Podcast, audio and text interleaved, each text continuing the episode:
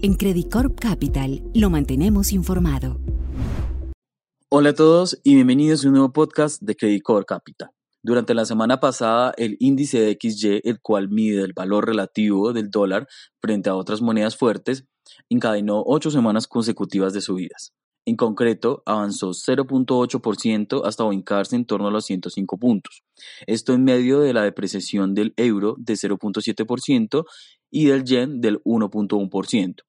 Sin embargo, también destacó la debilidad del yuan chino, el cual en el mercado local tocó un mínimo de 16 años el viernes. El avance del DXY estuvo acompañado del aumento del rendimiento de los bonos del Tesoro en Estados Unidos, los cuales aumentaron en medio de datos económicos algo más favorables para Estados Unidos que para Asia y Europa, los cuales aumentaron las apuestas de que la Reserva Federal podría aumentar las tasas de interés en futuras reuniones.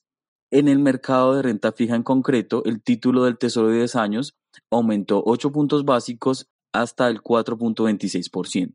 Esto llevó a un retroceso de la bolsa en China del 0.5%, en Europa del 1.1% y del índice de Wall Street S&P 500 del 1.3%, en donde el sector tecnológico fue uno de los más impactados. Como señalamos, en general los miembros de la Reserva Federal se han mostrado algo más optimistas en lograr un escenario de soft landing, es decir, una reducción de las presiones en los precios mientras el mercado laboral se enfría paulatinamente. Por ejemplo, la presidenta del Banco de la Fed de Dallas, Lori Logan, señaló que podría ser apropiado en la reunión de septiembre a desarrollarse entre el 19 y el 20 suspender el incremento de tasas de interés. Sin embargo, advirtió que a la institución le queda trabajo para hacer para reducir la inflación del 2% de manera oportuna. Mm, en general interpretamos eh, el mensaje en la medida en que la institución podría considerar necesario contar con mayores datos para hacer una evaluación adecuada de la economía y poder formar unas expectativas sobre si este escenario de aterrizaje suave es el adecuado y es al que se dirige la economía estadounidense. En la misma línea, la secretaria del Tesoro Jared Yellen señaló que cada vez tiene más confianza en que el país puede contener la inflación sin generar mayores daños al mercado laboral en general se, mostró confiada en esta predicción e indicó que Estados Unidos evitaría una recesión al mismo tiempo que podría seguir eh, en el camino del proceso de reducción de la inflación.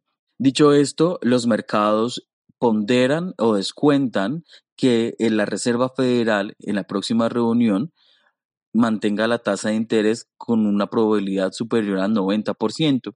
Sin embargo, la probabilidad de que haya un incremento en la reunión de noviembre pasó del 33% a cerca del 40%. Como señalamos al principio, los datos poco alentadores en Asia y Europa dejaron en relativa mejor situación a Estados Unidos, lo que motivó la apreciación del DXY. Por ejemplo, el presidente estadounidense Joe Biden señaló durante el fin de semana que la desaceleración en el crecimiento económico de China se justifica en una debilidad tanto de la economía mundial como de las políticas propias de este país en un contexto donde tiene que enfrentar desafíos estructurales. Señaló los problemas especialmente en el sector inmobiliario y en el empleo juvenil. En esta medida advirtió que una desaceleración de la economía china tendrá un impacto importante en sus vecinos asiáticos. De hecho, al respecto, durante la semana pasada se destacó la información de la balanza comercial, la cual mostró que en agosto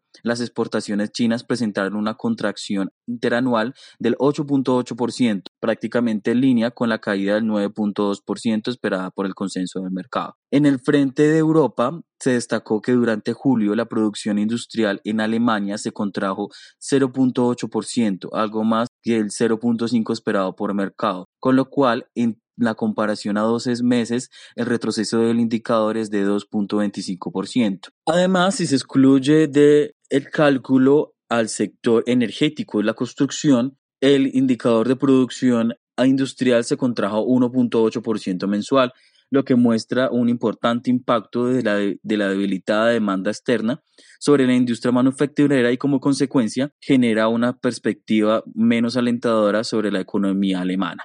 Con todo, al inicio de esta semana los futuros de Wall Street apuntan a un inicio de jornada algo alcista, extendiendo las ganancias registradas hacia finales del viernes, en la medida en que la atención de los inversionistas se dirige ahora a dos eventos en especial. Uno, la publicación el miércoles del dato de inflación en Estados Unidos y el otro, el jueves, la decisión de tasas de interés del Banco Central Europeo. La bolsa de Shanghai avanza el lunes un 0.65%, el Eurostock 50 un 0.57% y los futuros del S&P 500 un 0.6%. Además, en el mercado de renta fija, el título de tesoro a 10 años registra un rendimiento del 4.29%, un aumento de 3 puntos básicos frente al cierre del viernes, pero el índice de XY retrocede un 0.4% y se mantiene en torno a los 104 puntos.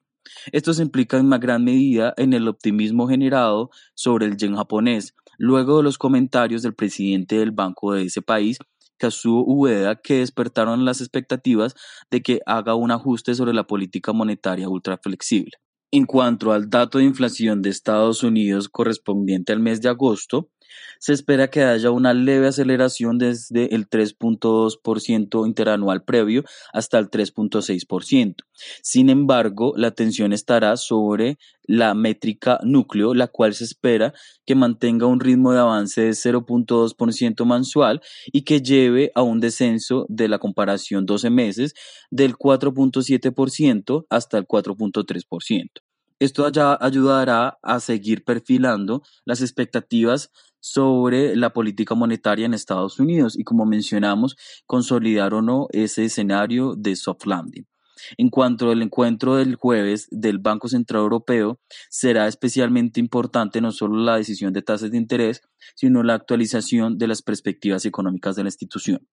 Al respecto, hoy lunes, la Comisión Europea ya redujo su perspectiva sobre la región y espera un crecimiento más moderado este año. Esto en gran medida, como señalábamos, por la debilidad en la principal economía del bloque, Alemania.